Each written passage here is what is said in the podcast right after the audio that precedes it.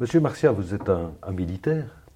Votre souci principal, c'est la sécurité et la défense. Mais en tant que démocrate, vous devez bien constater tout de même que qui dit sécurité, défense, dit armée, qui dit armée, dit soumission, dans un État démocratique en tout cas, euh, à tout le moins, soumission aux politiques.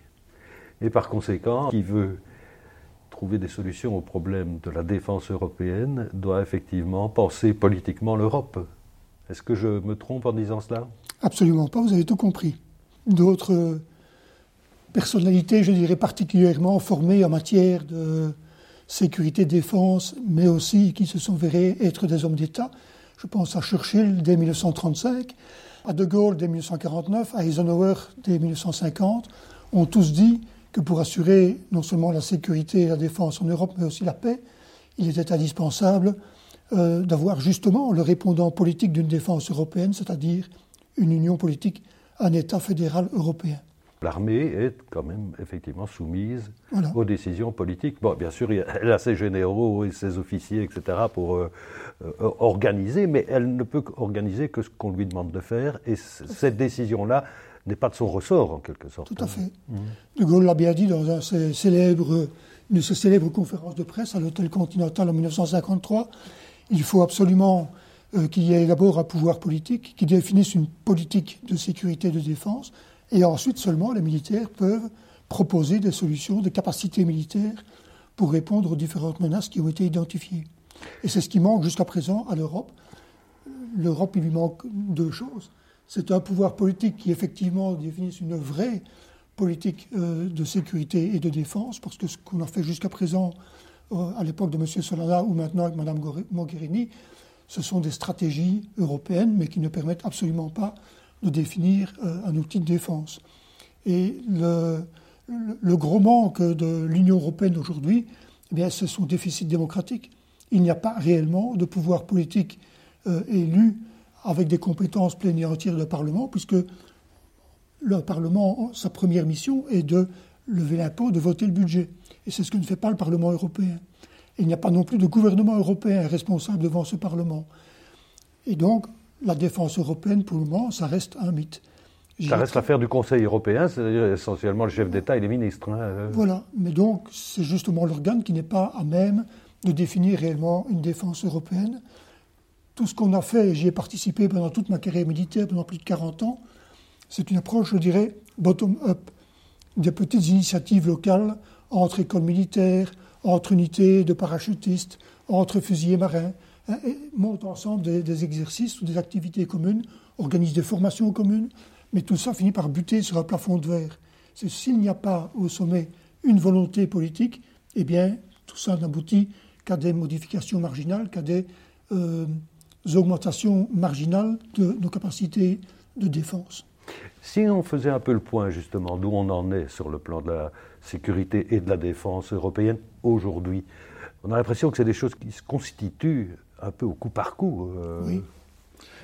Et, je dirais millimètre par millimètre, alors que les menaces, en tout cas depuis une bonne dizaine, une quinzaine d'années. On, va y venir, mais. Ces euh, menaces, elles vont beaucoup plus vite que nous. Mhm. Et donc aujourd'hui, l'Europe de la défense, qu'est-ce que c'est? Si on additionne l'ensemble des budgets euh, de défense des États membres de l'Union européenne, on arrive à un montant énorme. 200 milliards d'euros sont dépensés chaque année pour notre défense. Mais individuellement, pays par pays. Voilà. Ah oui, vous savez très bien que l'ensemble du budget de l'Union européenne, c'est aussi environ 1% euh, du, PIB européen. Donc c'est aussi environ 200 milliards. Mais sur les 200 milliards du budget de l'UE, la partie réservée à la politique de défense et de sécurité commune est tout à fait marginale. Je dirais 1% de ces 2%. Voilà, on voit très bien qu'au niveau de l'Union européenne, euh, ça ne pèse pas grand-chose. Ce qui est dramatique, c'est que ces 200 milliards servent essentiellement à payer 1,5 million de militaires européens, dont seulement, d'après les estimations... 1,3%, 20 000, sont opérationnels. Pour les euh, armées de terre. Il faut y ajouter, bien sûr, un certain nombre de marins, un certain nombre d'aviateurs, mais vous imaginez bien que ça ne va pas doubler cet effectif de 20 000.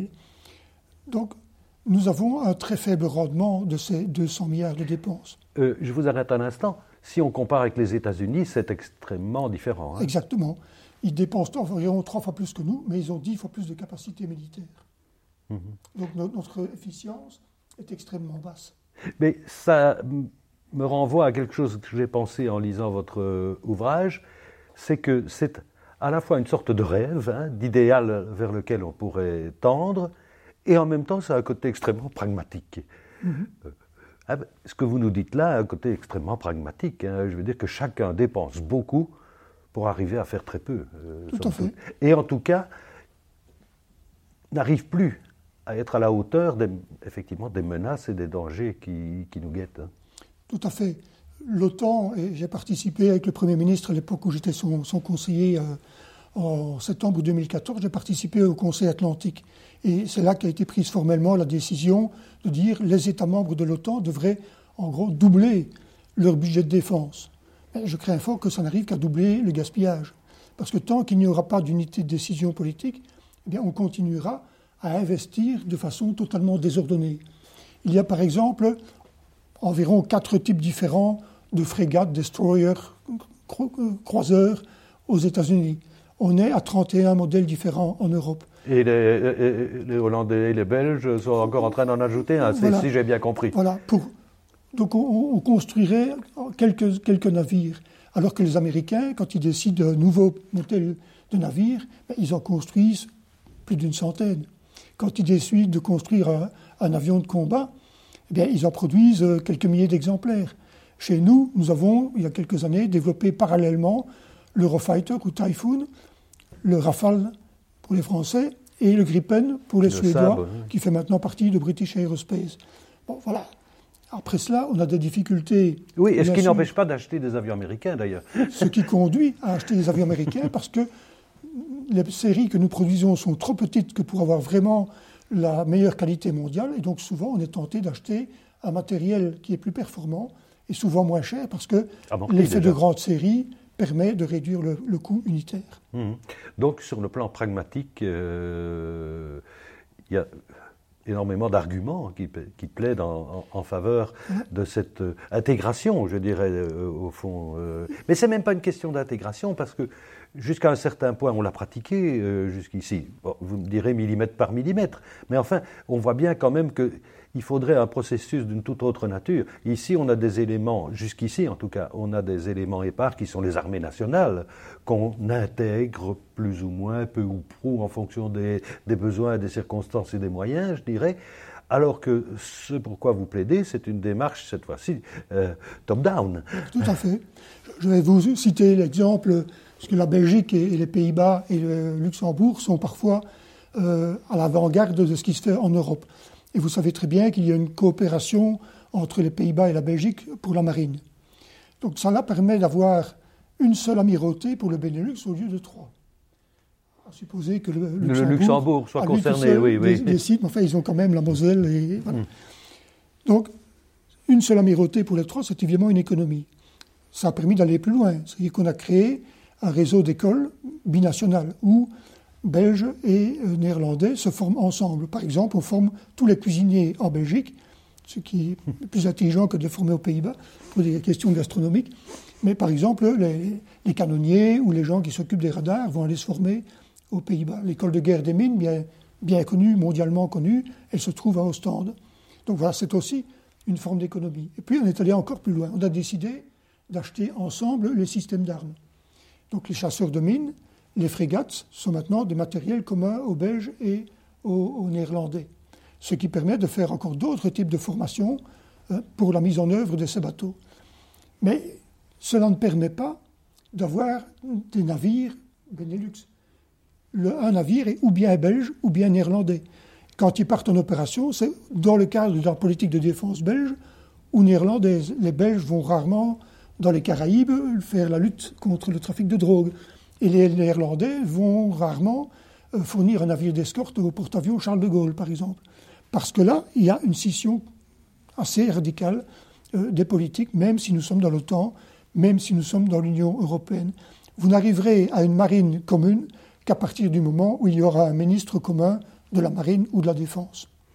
Euh, oui, mais même sur le plan institutionnel, je veux dire, ça, ça posera toujours un problème, non? Dès l'instant où on ne réunit pas les deux pays d'une certaine manière.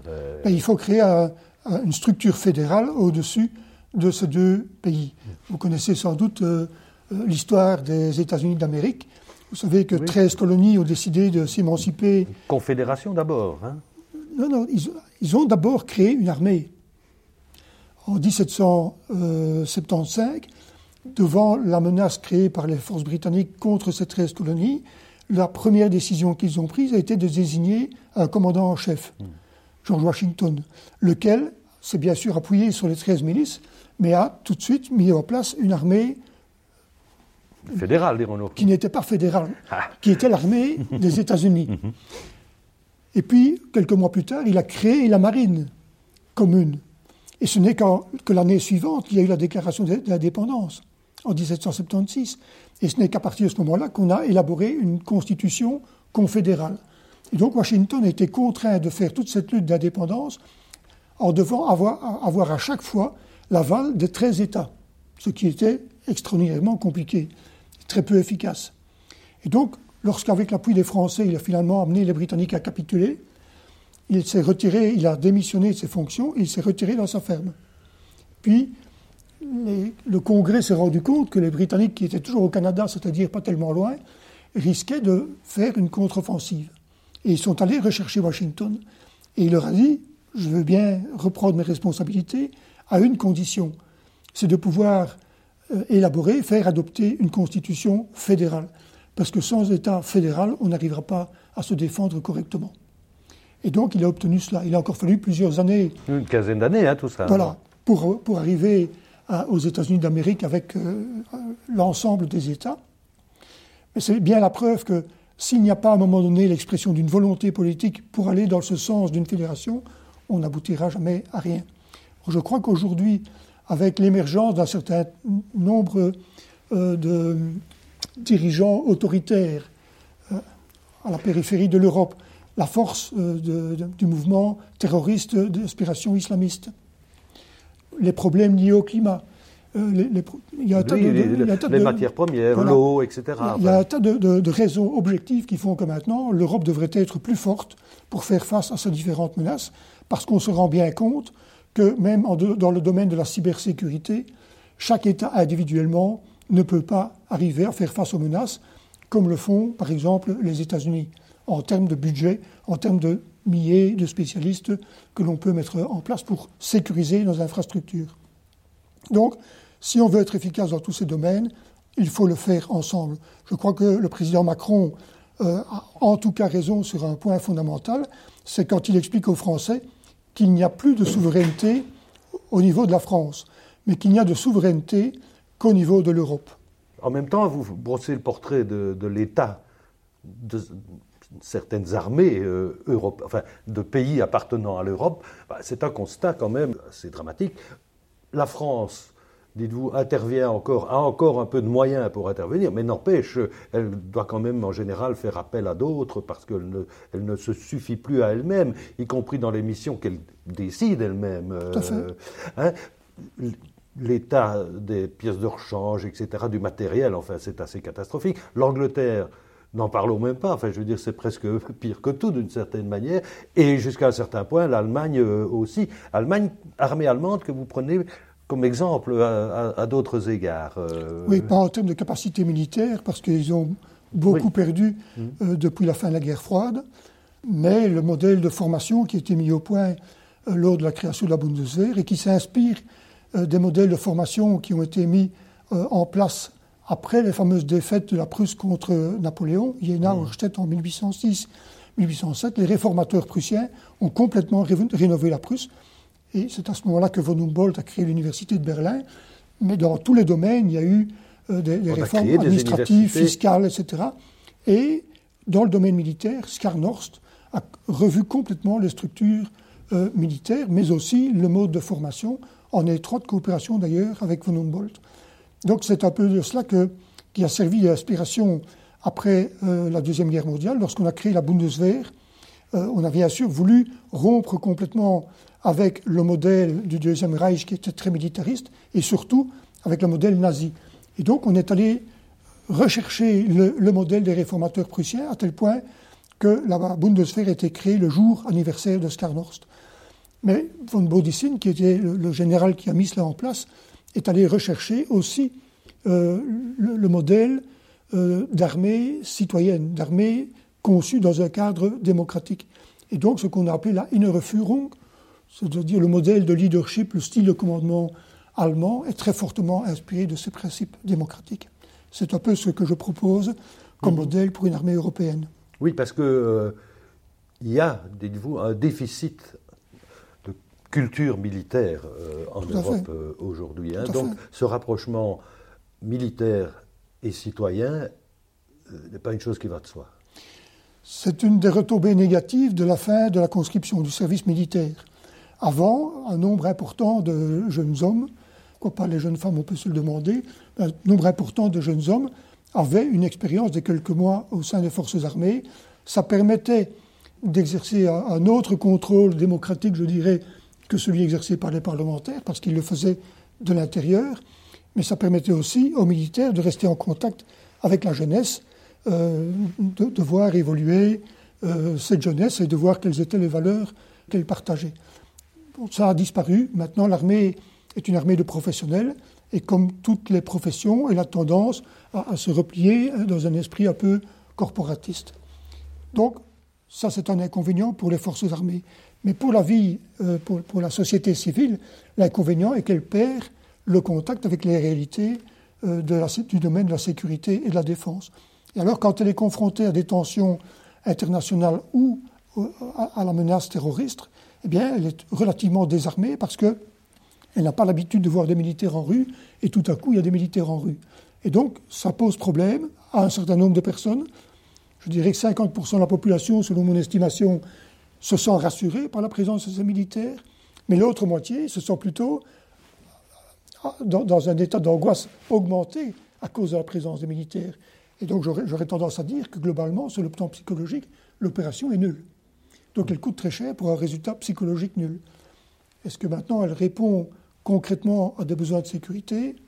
On peut aussi. Oui, parce que je veux dire, est-ce qu'une armée classique euh, euh, répond à la menace terroriste? N'est pas vraiment son métier. Les militaires, je dirais, sont surqualifiés pour faire ce travail-là, pour faire le travail qu'ils font maintenant, du style patrouiller en rue ou, euh, ou même faire des gardes statiques. Les gens qui font ça sont surqualifiés.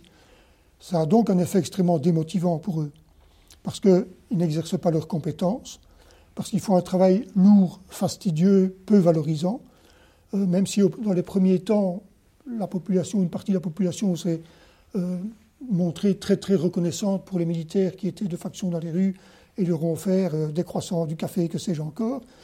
Bah, petit à petit, on s'habitue et peut-être que est moins euh, moins compatissants. Et par contre, ceux qui étaient contre, ils restent contre, voire ils sont de plus en plus contre. Ça devient extrêmement lourd pour les jeunes qui font euh, ce métier. Et c'est une des raisons pour lesquelles, au lieu de faire les huit années de service pour lesquelles, en principe, ils s'engagent, on voit que beaucoup s'en vont après euh, quelques mois, quelques années. et donc, beaucoup n'arrivent pas au terme de leur, de leur engagement. Il y a donc là un gaspillage de ressources humaines il y a aussi euh, un gaspillage de ressources matérielles parce que à chaque fois, il faut investir dans la formation, l'équipement, etc. Hmm. Au niveau d'une défense européenne, je pense que on pourrait avoir, euh, au niveau des gouvernants européens, une approche beaucoup plus ample des questions de sécurité et de défense que dans le cadre des États-nations.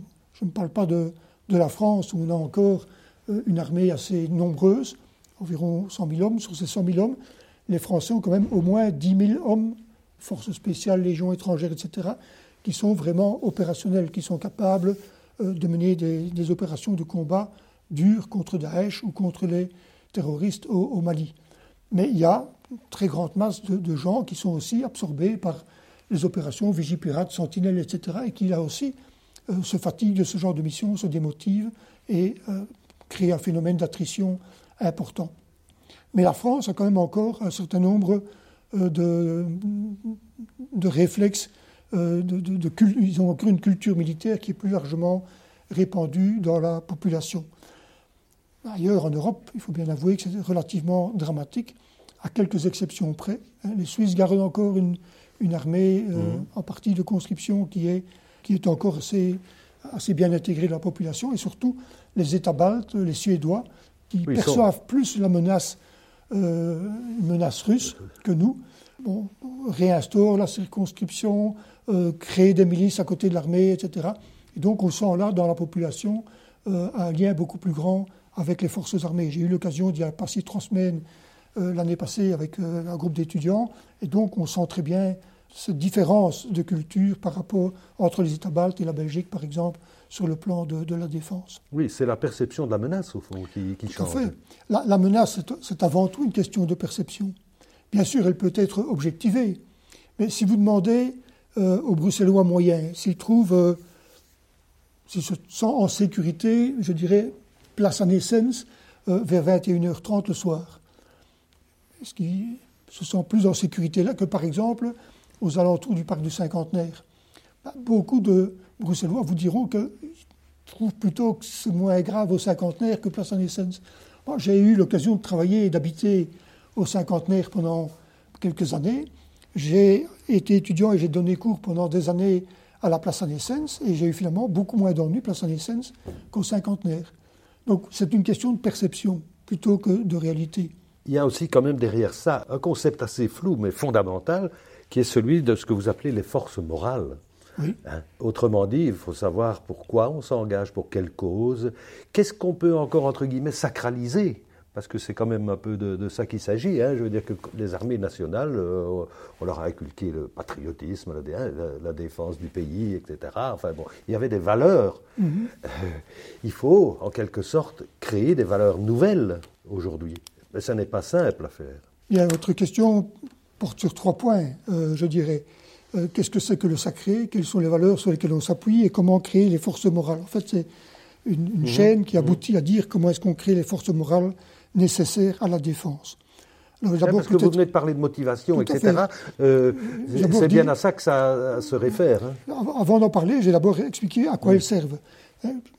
Beaucoup savent quand même qu'en 1940, l'armée française avait plus d'hommes, plus de chars, plus d'aviation, plus d'artillerie que l'Allemagne. Et pourtant, elle était battue, parce qu'il lui a manqué justement ces forces morales qui ont fait que certaines unités ou certains, militaires n'étaient pas motivés pour euh, risquer leur peau pour la France dans l'état où elle était à ce moment-là. Alors ces forces morales, sur quoi est-ce qu'elles peuvent s'appuyer? Ben, D'abord sur des valeurs. Euh, les valeurs de la République française sont bien connues. Euh, ça repose aussi sur une certaine forme de, nationalisme, mais ça repose essentiellement sur les valeurs qui sont inscrites dans la Constitution depuis 1789, hein, qui sont quand même les valeurs, les droits de l'homme et du citoyen qui ont été exprimés à cette époque-là. Dans d'autres pays, on va trouver d'autres valeurs. Je le disais, aux États-Unis, euh, ils s'appuient toujours sur les valeurs que euh, Jefferson a écrites dans la Déclaration d'indépendance. Alors ces, ces valeurs, au niveau de l'Union européenne, nous, en, nous avons depuis le traité de Nice, on a défini quelles étaient les valeurs communes à l'Union européenne. Et j'ai tendance à dire, parce que le texte est relativement long, mais on peut les synthétiser en trois mots.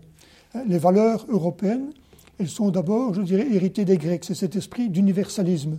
Hein, quand on définit la, géométrie euh, de Thalès ou, euh, les, formules de Pythagore, on ne le fait pas uniquement pour les Grecs, mais c'est valable pour le monde entier. Et c'est un esprit que nous avons conservé, par exemple l'expression des droits de l'homme ou du traité de Kyoto hein, sur le climat. Au départ, ce sont des idées européennes, mais que l'on pense pour l'humanité tout entière. Après l'humanisme, il y a le progressisme. Depuis très longtemps, l'Europe travaille au progrès, alors que certaines autres philosophies ont tendance à dire, mais non, le monde, il est parfait et surtout n'y changeons rien. Chez nous, on a toujours essayé de travailler au progrès de la science, de la santé, du bien-être, etc. Et puis, il y, a, la question de l'humanisme. Nous, vivons dans une Europe multiculturelle, où il y a plusieurs religions. On pourrait dire, au départ, la plupart des Européens sont devenus euh, chrétiens, mais le christianisme s'est morcelé. Euh, orthodoxe, puis catholicisme, et puis les catholiques et les protestants, et puis finalement, il y a d'autres courants religieux ou philosophiques qui se sont implantés chez nous. Donc on ne peut pas envisager des valeurs communes à l'Europe euh, sans avoir une approche humaniste, c'est-à-dire sans trouver ce qui nous rassemble plutôt que ce qui nous divise. ces trois éléments euh, des valeurs européennes constituent en fait le socle sur lequel on peut s'appuyer pour créer les forces morales de l'Europe. Les forces morales de l'Europe, elles, dégagent quelque part une notion qu'on pourrait appeler le sacré. Le sacré peut avoir une source religieuse pour, les croyants, mais il peut aussi avoir une source non basée sur le phénomène religieux pour les personnes qui se considèrent comme agnostiques ou qui, se croient athées. Mais c'est nécessaire au combat. Parce que le militaire, il va risquer sa peau, sa santé, sa vie pour quelque chose. Généralement, c'est pour ses amis, c'est pour le groupe euh, avec lequel il se trouve et qui, collectivement, risque la même chose dans la même opération. Mais donc, ça nécessite une, forme de renoncement à soi-même euh, qui doit se cultiver. Individuellement, l'être humain n'est pas tenté à cela. Et donc, moi, je définirais ce sacré comme quelque chose pour quoi on pourrait accepter de mourir. Et donc, c'est cette réflexion, cette, euh, cette approche euh, de, de, la, vie humaine qui doit se définir de, par la culture que nous avons en commun, de par la culture de défense que nous avons en commun, de par les valeurs que nous partageons dans une société. Donc, ce le travail que j'ai mené, c'est un travail qui est résolument orienté dans une approche humaniste, qui est, je crois, effectivement ce qui peut souder 500 millions d'Européens, malgré les différences culturelles et historiques qu'ils ont entre eux. Mais ces différences culturelles, elles se retrouvent à tous les niveaux euh, de, des structures politiques. Euh, je dirais que l'Europe est multiculturelle, mais la Belgique est aussi multiculturelle, Bruxelles est multiculturelle, et si on examine les 19 communes de Bruxelles, on pourrait se dire qu'entre le quartier de l'avenue Louise à Bruxelles-Ville et le quartier de Laken, il y a aussi des différences culturelles assez sensibles. Donc ces différences culturelles locales n'empêchent nullement d'avoir au sommet une approche euh, intégrante, une culture euh, commune qui n'est pas opposée, comme l'ont fait les Jacobins en France, ils avaient tendance à vouloir éradiquer les cultures locales. Je ne crois pas que c'est la bonne approche. Il faut à la fois pouvoir intégrer le fait local et régional et envisager une approche qui aille au-delà des États-nations. Vous parlez à ce propos d'ailleurs plutôt de conscience que d'identité. Tout à fait. Je crois que l'identité, c'est un terme extrêmement euh, redoutable. redoutable, trompeur, euh, parce que l'identité d'un homme, on peut la définir par son patrimoine génétique, et celui-là, il est relativement stable. Mais avec ce même patrimoine génétique, hein, vous, voyez bien avec le fait qu'on doit remplacer régulièrement sa carte d'identité, ben, vous avez une première carte d'identité qui s'établit vers, vers 12 ans, et puis euh, toutes les décennies, ben, il y a intérêt à changer la carte d'identité parce que la photo n'est plus tout à fait la même. Donc votre identité, elle évolue. Un jour, j'étais un civil, et à 17h30, je suis rentré à l'armée. Je suis donc, mon identité a donc changé. Après la phase d'initiation militaire, je n'étais plus un civil, et je suis devenu un militaire. Et puis un jour, j'ai été atteint par une maladie euh, périnatale incurable euh, qui s'appelle la limite d'âge. J'ai donc été atteint par la retraite. J'ai donc cessé d'être militaire pour redevenir un civil. Même si dans sa tête, on reste militaire à vie euh, si on était correctement formé. donc cette identité individuelle, elle évolue. L'identité collective, c'est encore bien plus grave. Vous rentrez dans un club, vous faites partie de ce club et vous intégrez ce qu'on pourrait appeler une certaine forme d'identité. Mais ce club, il va évoluer parce que certains nombre de membres vont quitter, vont décéder, d'autres vont y entrer. Et si vous y restez suffisamment longtemps, vous allez constater après 40 ans que le club dans lequel vous êtes encore n'a plus grand-chose à voir, à part vous, avec le club dans lequel vous êtes entré. Donc cette, cette identité, c'est relativement fallacieux, c'est quelque chose qu'on peut éventuellement définir sur le plan collectif à un moment donné à un, un endroit donné. Par contre, la conscience, elle, elle est nettement plus pérenne, parce que justement, elle s'appuie sur les valeurs que j'ai citées tout à l'heure. Un peu plus abstraite aussi, d'une certaine manière. Elle est peut-être un peu plus abstraite, mais d'un autre côté, elle, est, elle peut beaucoup mieux s'intégrer. La fameuse déclaration des droits de l'homme et du citoyen de 1789, elle a relativement peu vieilli par rapport aux institutions de la France de cette époque-là, par rapport à l'économie de la France de cette époque-là. Donc, il y a des choses qui, qui, ont une durée de vie beaucoup plus grande que la fameuse identité. Mmh. L'identité des Grecs à l'époque d'Athènes et de Périclès, elle a complètement disparu parce que la citoyenneté, la démocratie de l'époque ne représentait que 10% peut-être mmh. de la population d'Athènes. Tous les autres, c'était les métèques, les esclaves, qui n'étaient pas des citoyens. Par contre, comme je l'ai dit, la géométrie, euh, l'arithmétique, etc., la physique, ces choses qui ont été pensées par ces Grecs-là, elles sont toujours valables aujourd'hui. Donc cette conscience euh, des Grecs du IVe siècle avant Jésus-Christ, quelque part, elle vit toujours, tandis que l'identité des démocrates athéniens, elle, est là complètement disparue. Mhm. Donc ça suppose aussi euh, effectivement tout un effort pour, euh, je dirais, faire exister tout ça.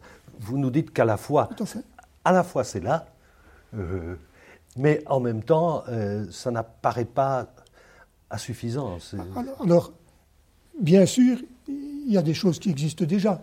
Euh, d'abord parce que l'Europe a commencé à se... Mais vous dites qu'on a, on, a tous, on partage d'une certaine manière déjà cette conscience européenne. depuis Charlemagne, on a commencé à constituer euh, une culture européenne. Nous sommes européens sans le savoir. Mais, il faut mais, il faut mais il faut continuer à la développer et à la construire. Si vous prenez l'exemple des 13 colonies américaines, euh, elles étaient toutes peuplées de WASP, white anglo-saxons protestants. Mmh si on néglige le fait que dans certains États du Sud, il y avait beaucoup d'esclaves aussi. Déjà, oui. Mais entre hommes libres, je dirais, ils avaient un certain nombre d'éléments culturels communs. Mais la culture américaine ne s'est développée qu'à partir de la déclaration d'indépendance, qu'à partir du moment où ils ont développé certaines valeurs en commun. Et donc, la création, par exemple, de l'armée fédérale, des écoles fédérales euh, militaires américaines, a contribué beaucoup à construire, à améliorer, à développer cette culture commune américaine.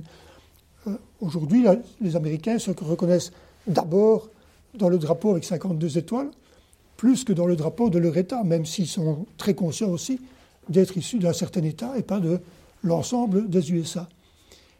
Donc l'existence de West Point, puis d'Annapolis, puis de Colorado Springs a contribué aussi à inculquer cette notion de nous sommes Américains. Parce que le jeune texan californien ou euh, le jeune de Chicago euh, qui rentre à West Point, eh bien, il entre en tant qu'Américain, bien sûr, mais où ses racines locales sont prépondérantes. Et quatre ans ou cinq ans plus tard, quand il finit sa formation, il est devenu un officier de l'armée fédérale des États-Unis et ça prime sur ses racines locales. Donc voilà un, un, des éléments qui font que petit à petit, un État se structure.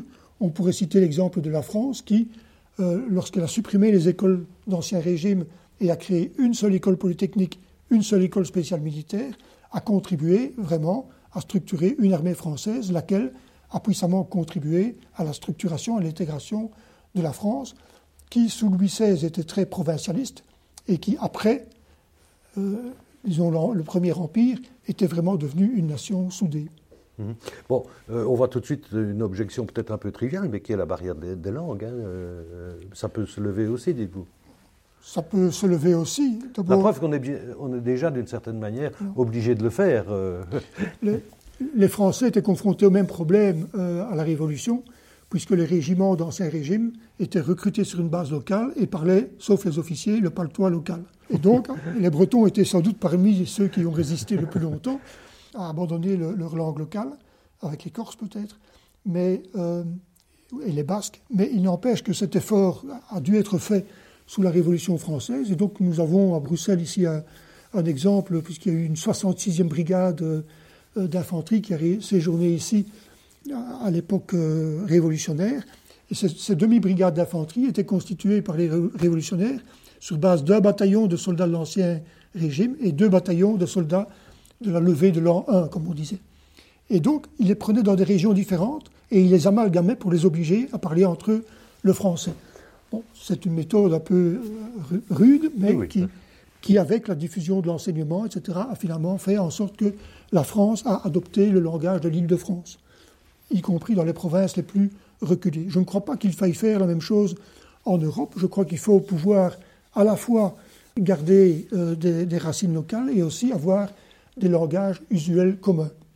Je dirais qu'à l'OTAN et à l'ONU, on a euh, deux langues officielles, euh, l'anglais qui peut être un peu devenu prépondérant et le français. Et puis il y a des services de traduction qui font en sorte que chaque citoyen de, l'Europe, par exemple, de l'Union européenne, peut s'adresser au service européen dans, dans une des langues officielles. et recevoir une réponse dans cette langue-là. Donc je crois qu'il faut à la fois faciliter les choses euh, dans les organes opérationnels certainement, mais garder aussi cette diversité qui fait partie de notre culture et qui, fait partie euh, de l'enrichissement. Je crois que si tous les programmes Erasmus se faisaient en Europe uniquement en anglais, ce serait beaucoup moins enrichissant qu'aujourd'hui avoir la possibilité pour un jeune Belge d'aller euh, travailler ou étudier en, espagnol à Madrid, ou de le faire à Rome en italien, ou de le faire à Berlin en allemand. Parce que l'apprentissage d'une autre langue, c'est aussi une façon euh, de, former son, cerveau et de développer son esprit critique. Il n'y a, rien de tel, si vous voulez améliorer euh, un texte, c'est de le traduire dans une autre langue. À ce moment-là, vous vous dites, qu'est-ce que j'ai vraiment voulu dire, en français? Et vous constatez à ce moment-là qu'il y, a lieu de, clarifier ou d'améliorer votre expression dans votre langue maternelle. Voilà une des, clés euh, qui permettrait de structurer une Europe à la fois multiculturelle et multilangue, mais aussi d'avoir, en particulier dans les états-majors euh, européens, dans, dans, les services de sécurité, de police, etc., une langue de travail ou, deux langues de travail qui fassent en sorte que l'on puisse euh, être plus efficace, plus rapide, euh, par exemple pour parer à la menace. Au sein de l'OTAN, tout ce qui est opérationnel se fait en anglais. Par contre, je crois que quand il s'agit d'élaborer des concepts, des traités, des, choses de, cette nature, je constate que souvent le français permet d'être beaucoup plus précis. Alors les politiques, ils aiment bien euh, de travailler en anglais maintenant parce que ça permet de développer des solutions très floues sur lesquelles tout le monde s'entend, mais après, quand il faut mettre en pratique, on se rend compte qu'en fait personne n'est d'accord. Et, ça crée un très gros contentieux, ça fait la fortune des avocats. Moi, je préfère euh, la solution qui est de dire essayons de rédiger des textes qui sont aussi clairs que le Code civil de, l'époque napoléonienne. Euh, c'est préférable au texte sur la réforme de l'État belge où on ne sait pas trop euh, comment il faut régler, par exemple, le sort des communes à faciliter autour de Bruxelles. Mmh. Vous êtes très sévère, hein, je crois que le mot n'est pas exagéré, par rapport à l'Union européenne d'aujourd'hui. Vous nous parlez d'États-Unis d'Europe. Euh, il y a une transformation sur le plan institutionnel. Autrement dit, l'Union européenne euh, actuelle, ce ne sont pas les États-Unis d'Europe. Euh. Absolument pas. Alors qu'est-ce qu'il faut qu'il se passe pour qu'on puisse parler d'États-Unis d'Europe? C'est à la fois très simple et, comme vous le disiez, un saut qualitatif important qui, jusqu'à présent, rebute encore l'essentiel euh, des politiques, quoique c'est en train de changer. Il faudrait simplement que quelques États et quelques, c'est au minimum deux, comme les Hollandais et les Belges dans la marine, hein. que quelques États décident euh, de faire rédiger une constitution et désignent des représentants qui adoptent cette constitution. C'est pas plus compliqué que ça. C'est exactement ce que les 13 colonies américaines ont fait à un certain moment. Euh, c'est ce que l'Allemagne a, fait. Le Deuxième Reich hein, s'est décidé à Versailles en 1871, après, après la guerre contre le, euh, la France, euh, Second Empire, contre la France. voilà. Donc à un moment donné, ou l'Italie, après les guerres menées par Garibaldi, etc., à un moment donné, les, les États se sont structurés. Soit pacifiquement, c'est préférable. Dans le cas de l'Allemagne et l'Italie, malheureusement, ça s'est fait euh, dans le cadre euh, de conflits armés. Ce n'est pas du tout ce que je souhaite pour l'Europe. Euh, je crois qu'il serait beaucoup préférable qu'on en arrive à une solution sur base volontariste. Et je prends toujours l'exemple de Schengen. Hein, quatre États se réunissent dans cette petite ville à la jonction de, trois frontières au Luxembourg et décident ensemble d'abolir leurs frontières intérieures. voilà. Ce qui a manqué à Schengen, c'est d'abord qu'ils élaborent une, qui décident euh, que ces frontières intérieures étant supprimées, il fallait quand même que quelqu'un s'occupe de sécuriser les frontières extérieures.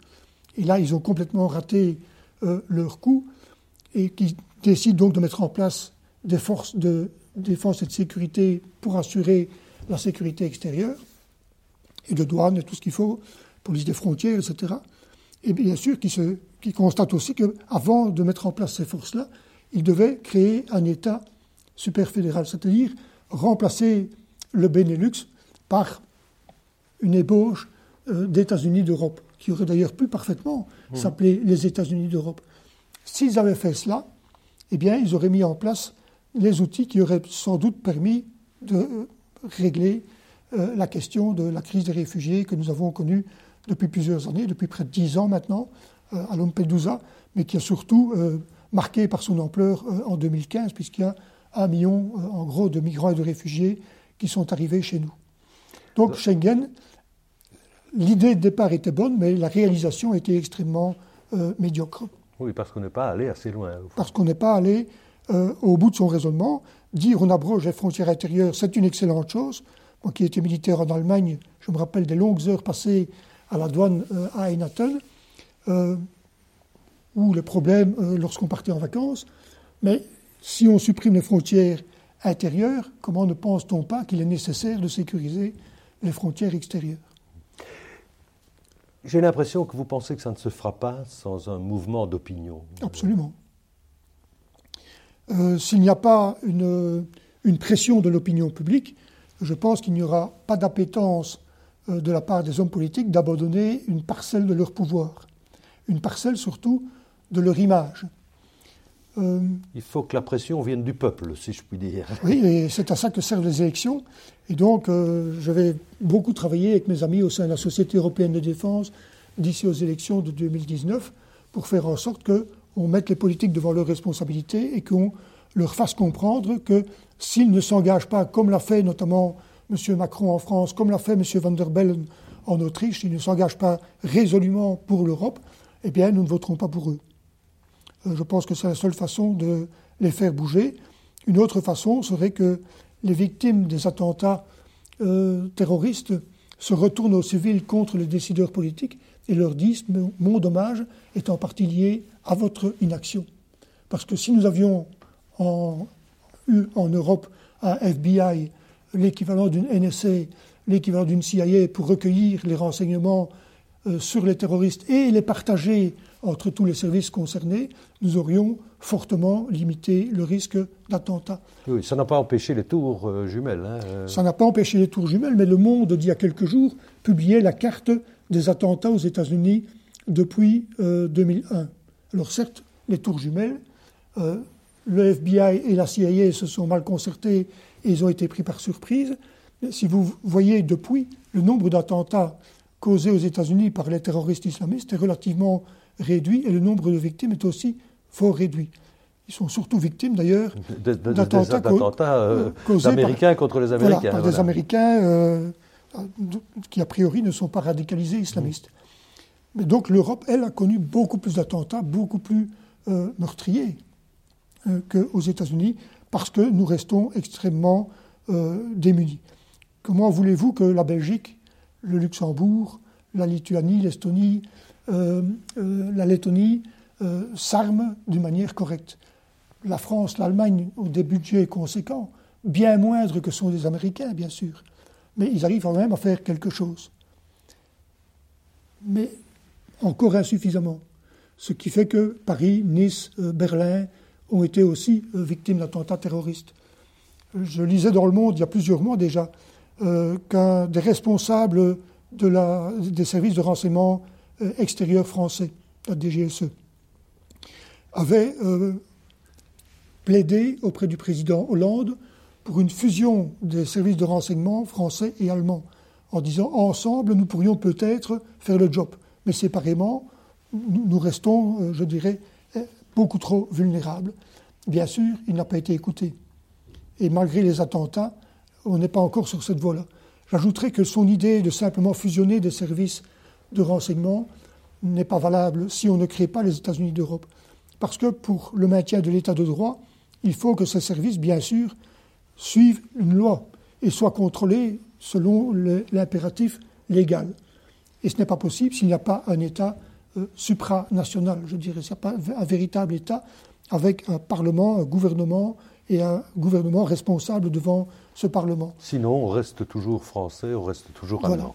Et le droit national étant par définition différent, eh bien, il crée un frein, il crée euh, parfois une impossibilité même mmh. à, des échanges de données, parce que la conception de du respect de la, vie privée, par exemple, n'est pas la même dans un État que dans l'autre. En route pour un lobbying démocratique, alors Absolument.